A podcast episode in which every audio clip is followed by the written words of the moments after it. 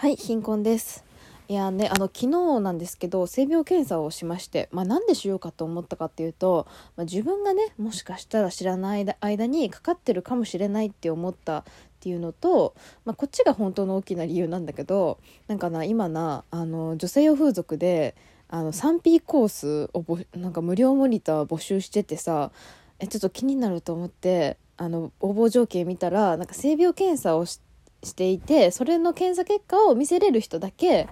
あの無料でモニターしますっていう募集しますっていうのを見つけてしまって、まあ、めちゃめちゃ気になった私は楽天で性病検査キットを1万3000円で購入して受けましたと。まあねその結果っていうのが、まあ、来週出るんですけど、まあ、多分大丈夫だとは思う、うん、私なんかやりまん感めっちゃ出してるけど全然やってないしぶっちゃけ8月以来ご無沙汰、まあ女性風俗とかはねあの除いて本当にしてないし、まあ、もしなるとしても、まあ、感じたかなでも感じたもう別に痒くないしなんか変な異常があるとかも今のところはないから多分大丈夫だとは思います。はい。で、こっからが本題です、今回の。あの、あの、連日ね、ちょっと欲求不満の日々がちょっと続いておりまして、いや、もうどうしようもないからさ、あの、女性風俗呼ぶかって思ったけど、あの、お金がない。あの、来月ね、あの、ちょっと担当のとこ行こうかなって思って今お金貯めてる時でさ、まあ、名古屋でパッて呼ぶのもいいんだけど、そのお金があったら担当にお金を使いたいということで、いや、今日じゃないぞ、と。そのお金を取っとけということでじゃあどうするかどうして発散しようと思った時にパッと「Tinder 入れるか」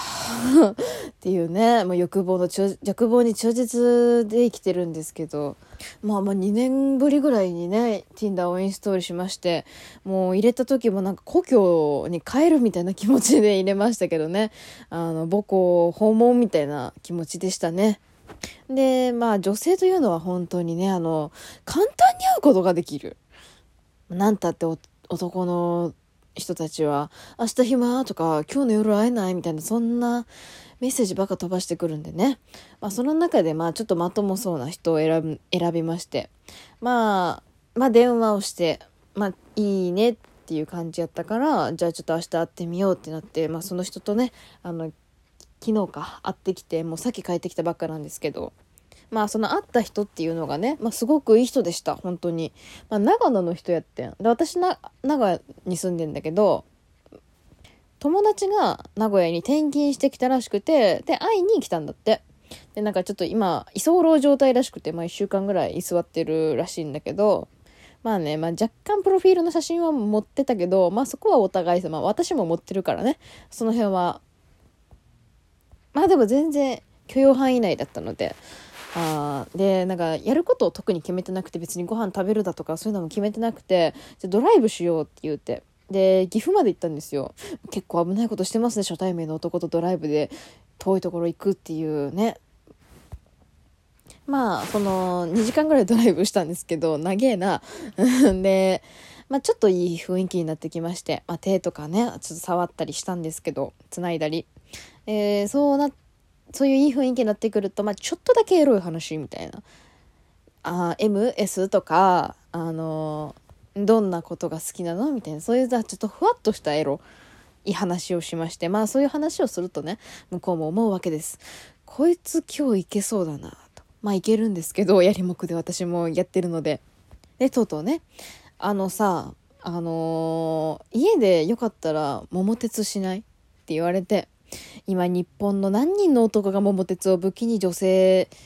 を家に誘い込もうとしてるのか私は非常に気になるとこではございますけどね。まあ、私は今日は行く気満々だったから、まあいいよって言って行くんですけど、まあ、よくよく考えるとね、あの彼は、あの、居候の身なんです。だから私が今から行くとこは友達の家だし、友達の家でやるんですよ。いや、モラルゼロかお互い。私もモラルないし、向こうもモラルないよね。人んちでセックスすな。でね、まあまあ、お家に無事に着きましてね。で、私なんですけど、まあ中学生ぶりの桃鉄ということで、ちょっと楽しすぎた。あれやり始めるとさ、なんか楽しいんだよね。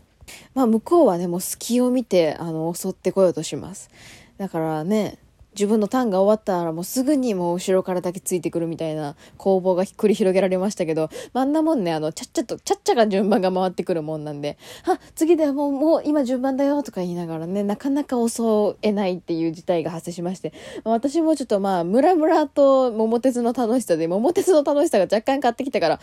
このまま桃鉄してもいいぞみたいな気分 気分になってきましたけど、まあ向こうとしてはそうではない。からね、あの私のあまりにも桃鉄のはしゃぎっぷりに見かねまして、あの、スイッチの電源とコントローラーを没収されて、ちょっと桃鉄休憩しようよって言ってベッドに運び込まれましたけど、いや、そのベッドもね、友達のなんですよね。複雑だなで、まあちょっとそういう雰囲気になりまして、あの、ハグとかしながらゴロゴロゴロゴロしてましてね。でもなんか、なんか微妙な空気というか沈黙が流れたのをな、ちょっとなんとなく気になってしまった私はね、まあ何か喋ろうと思って、何喋ろうかなって思ってパッて出てきたあの話がね、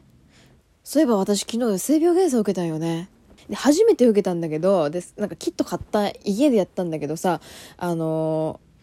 人差し指に針刺して血出してなんかそれをなロシに4枚のロシに順番につけていく作業があるあるんだけどその工程してる時にすごい「鬼滅の刃」の鬼仏寺無惨的な気持ちになったんだみたいな。その鬼仏寺無惨がさあの人を鬼にする時あの自分の血を人間に与えてするから、なんかすごいその気持ちになったんだよねっていう話をな。なんでこんな話したんやろって感じやけど、まあ出てきたパッと思いついた話がそれしかなくて出したんですよ、その話を。そしたらまあ向こうがね、あのー、なんで性病の検査を受けたんっていうところに引っかかり出しまして。いやでもな、やっぱりなってるかもしれないし、まあ、やったこともないからさ、好奇心もあってやったんだよっていうことを説明しまして。そしたらな、向こうが、どっか痒いとかあるん？とか聞いてきて。いや、全然本当にそういうのも感じたみたいな症状もないけど、本当に、うん、気になってやったっていう話をしたんですよ。まあ本当言うと女性用風俗の 3P コース行きたいからっていう理由なんですけど、まあそれをね、相手に伝えることはできないからさ、まあで、いざ、あの、行為が始まりましたよってなった時にさ、まあ、M 申告？めっちゃド M っていう話をしたからか知らないんだけど、なんかめちゃめちゃ責めてくれて、え、本当にそんな責められていいんですか？みたいな。なんか多分前儀4、50分したんよ。いや、セラピーの方？ね、なんか申し訳なくなってきてさ、お金払ってないし、今回。で、あの、私もさ、やるよっていう話をしたらさ、向こうがね、いや、俺はね、あの、女の子が気持ちよくなってる姿が見れればそれでいいんだっていうスタンスの人でさ、いや、私そのスタンスでやってるのは、ほんまにうちの初号機のセフレ、キミくんか、セラピーの人しか知らんのよ。あ、まだこの人たち絶滅してなかったんや。もう無賃でやってる人にそういう人は絶滅したかと思ってたからさ、え、本当にいいの？なんか悪いねっていう気持ちで責められ続けたんだけどさ、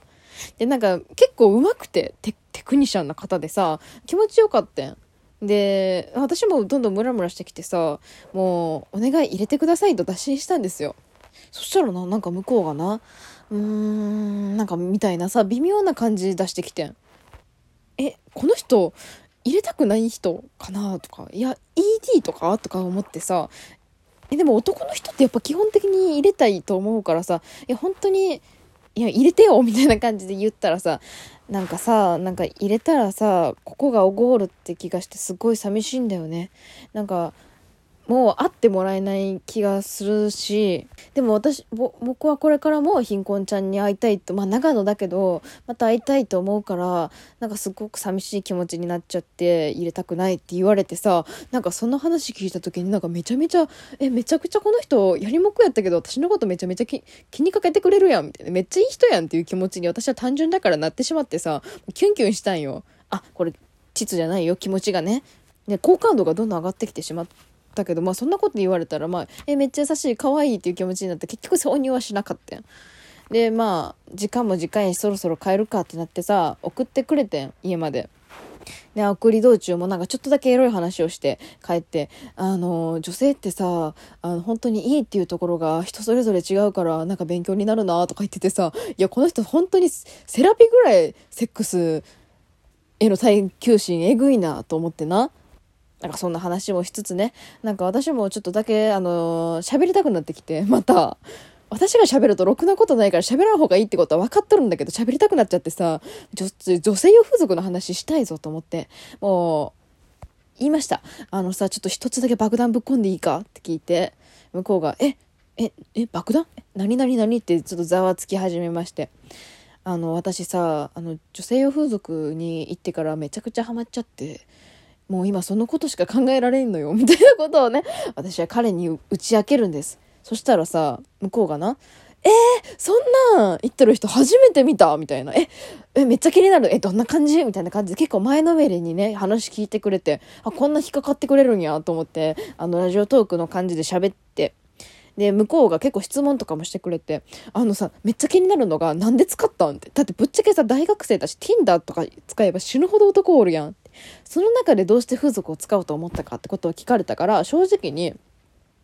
あの、性病のリスク、Tinder で遊んでると性病のリスクがめちゃめちゃあると。まあそういうのと、妊娠のリスクを背負うのが本当に怖いと。なんか生理が本当に1週間とか遅れたりすると死にたくなる何にもできなくなるぐらい不安になるから私は女性用風俗使うんだって話をしたらな。あそうなんやねみたいな。でその後にあそうさっきさ性病検査したって言うたやんって。さそれも実はその女性用風俗のサービスになんか性病検査割とかもあってそういうのが使いたくて実はやったんだよね。こう母みたいな話をしたらな。なんかさっきとは違うテンションでえそうなん？って言ってきて。えなんかちょっと雰囲気違うなと思って。